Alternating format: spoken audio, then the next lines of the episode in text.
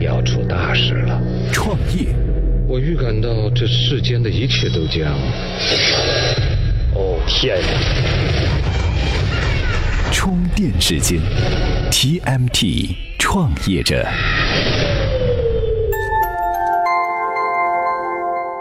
专属于创业者的行动智慧和商业参考。各位好，欢迎收听 TMT 创业者频道。在刚刚过去的二零一五年，IP 这个词儿啊突然火了起来。不仅媒体圈、娱乐圈在说，这股风呢也是刮到了创业圈。创业者和 IP 有什么关系呢？在英文里，IP 是知识产权的简称，域名、商标和专利呢都可能是创业者最明显的 IP 标志。比如说，蔡文胜被称为域名大王，只靠拼音的直觉就能搜罗一大批价值不菲的域名。江苏卫视播了好几年的《非诚勿扰》出现商标纠纷，也只能改名。对创业者来说，具有个体身份标识的域名、商标和专利，如果一开始就保护好，给未来减少麻烦，几乎是肯定的。那今天这期节目呢，我们就来说说创业者的 IP 保护。大家好，我是李欣，很高兴能来到充电时间分享我的文章和观点。如果您对互联网 O2O 行业和策划感兴趣的话，可以在易欧网或者创业班搜索“李欣木子李欣欣润润的欣”。前面呢，我们说到了域名、商标和专利是创业者保护 IP 的三个主战场。先说域名。在《必然》这本书当中，凯文·凯利提到了，在互联网时代的黎明时期，当一个充满雄心壮志的创业者是件多么棒的事情。你可以得到任何你想要的域名，还不用承担任何成本。这么好的机遇持续了很多年。的确哈，在中国，当时初中文化的蔡文胜只需要懂汉语拼音，就能够横扫域名的市场了。奇异家居、土豆、暴风这些公司的拼音域名都是出自他的手笔。他还把中国百分之八十的城市域名收入囊中。这位域名大王接受采访的时候说：“哈，有些域名不卖的话，现在就真的是富可敌国了。现在呢，时机已经过去，好域名往往意味着大价钱。”二零一六年一月二十二号，乐视宣布将启动新域名乐点 com，据说价值千万美元。另外，京东沿用至今的域名是以三千万人民币购买的，小米的域名以三百六十万美元成交。奇虎三六零把域名改了一下后缀，从三六零点 cn 更换到三六零点 com 就花了一千七百万美元。一个好域名，今后只会是越来越值钱。从一开始，创业者啊最好把最好的域名抢到手。在这儿提几个建议：以 com 为后缀的域名作为首选，后缀 cn 的域名作为备选。如果拼音域名已经被抢注了，退而求其次哈，以拼音加数字、拼音加英语单词的排列组合再注册。最好呢是以公司的名义注册，而不是以员工个人的名义。那我们第二个呢，要说的是商标。前段时间哈，沸沸扬扬的《非诚勿扰》侵权案，已经是成了商标保护的典型案例。继续探讨之前，我们不妨通过今天的充电贴士来回顾一下这起案例。充电贴士。《非诚勿扰》栏目与金阿欢的商标纠纷由来已久。作为一个电视节目，《非诚勿扰》确实是获得了华谊兄弟公司授权的第四十一类，也就是电视文娱类的商标。但是金阿欢在二零零九年就在第四十五类，也就是婚姻介绍类注册了《非诚勿扰》商标。深圳法院最终判决《非诚勿扰》栏目涉嫌商标侵权。这档曾经的现象级综艺节目，现在已经把名字改成了“原来非诚勿扰”。这件事情啊无疑给互联网行业提了个醒哈。一个项目即使有很大的知名度，获得了普遍的认可，但是在关键领域没有注册商标，也不能称之为 IP。而且啊，越是出名，惹官司的几率越大。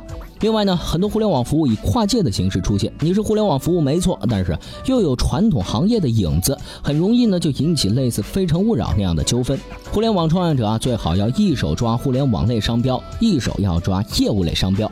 涉及互联网商标主要的呢有第九类、第三十五类、第三十八类、四十二类和第四十五类。创业者提供的服务呢也需要注册商标，比如说家政 O2O 项目要在第四十五类第二组注册商标，租房 O2O。需要在第四十三类第三组中挑选一个最相关的子项注册商标。商标的全部分类呢，需要参考基于尼斯分类的商标分类表，类似商品与服务区分表。这个呢，您可以在商标网查询。您啊，也可以在微信公众号“充电时间”的后台回复“商标注册”四个字，直接的获得这张商标分类表的链接地址。好，话说回来哈，对创业者来说，除了注册品牌商标之外，公司的 slogan、视觉设计、有影响的活动、app 图案等等，最好也注册商标或者进行版权登记。总之呢，保护好自己的名号，需要在一开始不给别人侵犯商标的机会。好，第三个呢，我们要说的是专利。专利啊，可以说是公司里最值钱的家当了。比如国内企业走出去，以前总是听到倾销反倾销的争议，现在动不动就成了专利诉讼。国产手机用性价比赔本赚吆喝，而苹果和三星呢，以专利技术为基础的高附加值和品牌溢价，是拿走了绝大部分的行业利润。最有竞争力的公司专利也最多。从国家知识产权局公布的二零一五年企业专利授权来看，哈，中兴获得了两千六百多件专利，华为获得了两千四百多件专利，小米申请了三千一百多件专利，奇虎三六零也申请了两千七百多件专利。可以发现，在电子消费领域，每年申请的专利是尤其多哈，但是每年还是有麻烦不断的专利战出现。对于手机专利战的话题，我们首先来听听雷军的看法。充电语录：关于这样的一些纠纷，其实专利战的核心就是小米的成恩礼，这也是一种竞争手段。其实手机的专利战是整个手机行业的游戏规则。整个智能手机目前据统计已经超过了四十万项专利，所以在这里面的任何一家公司都会被专利诉讼，包括苹果和三星。手机巨头拥有的专利呢都不在少数，这样那样的扯皮啊依然是不少。看个热闹之后，我们也应该警醒一下自己的专利保护了。对 TMD 领域的创业者来说呢，除了产品发明可以申请专利之外，研发成果、工艺流程、包装设计也都能够申请专利。在 IT 公司，硬件的创新呢可以申请专利，产品经理、工程师们的技术解决方案也能够申报专利。说到申请专利啊，需要有专业的人员来撰写专利申请书以及跟进相关的事务。现实情况中，很多公司并没有这样做，陷入了百口莫辩、有理说不清的境地。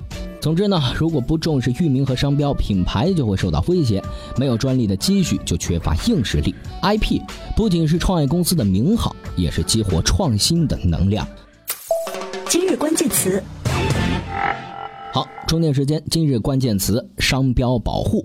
今天呢，我们大致介绍了域名、商标、知识产权的重要性和保护措施，还有一些具体的操作细节，比如域名注册的流程、费用、后缀的选择、商标注册的费用以及那张商标分类表、专利的申请流程以及权限等等等等。今天您在充电时间微信公众号回复“商标保护”四个字，就能够收到一篇干货文章，详细解答了这些问题。好，本期节目内容由库里企划编辑老的 News 老彭监制。感谢您的收听，我们下期再见。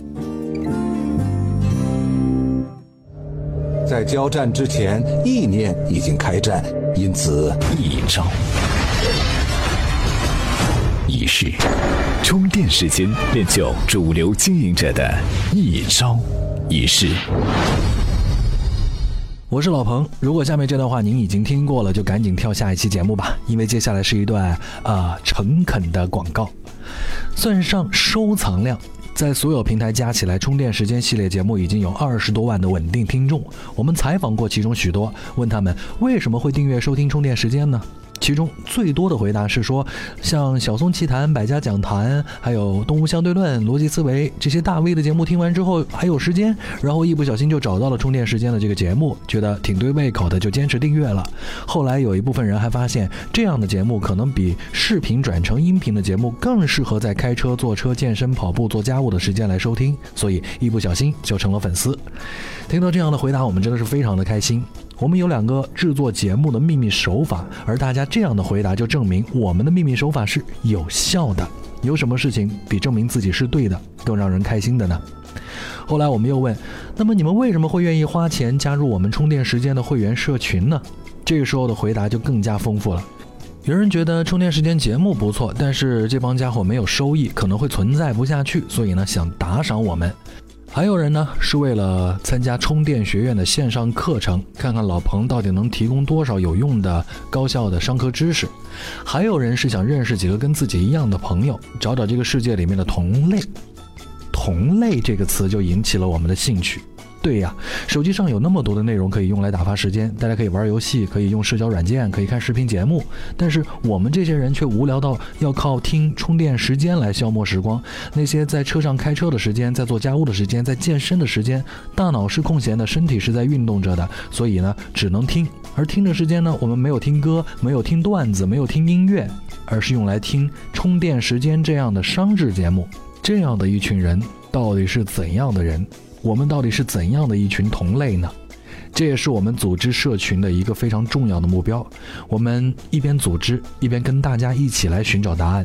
如果你也想跟我们一起发现这个答案，欢迎各位关注我们的微信公众号，点击会员中心加入我们。已经有一千多个小伙伴了，还在不断增加。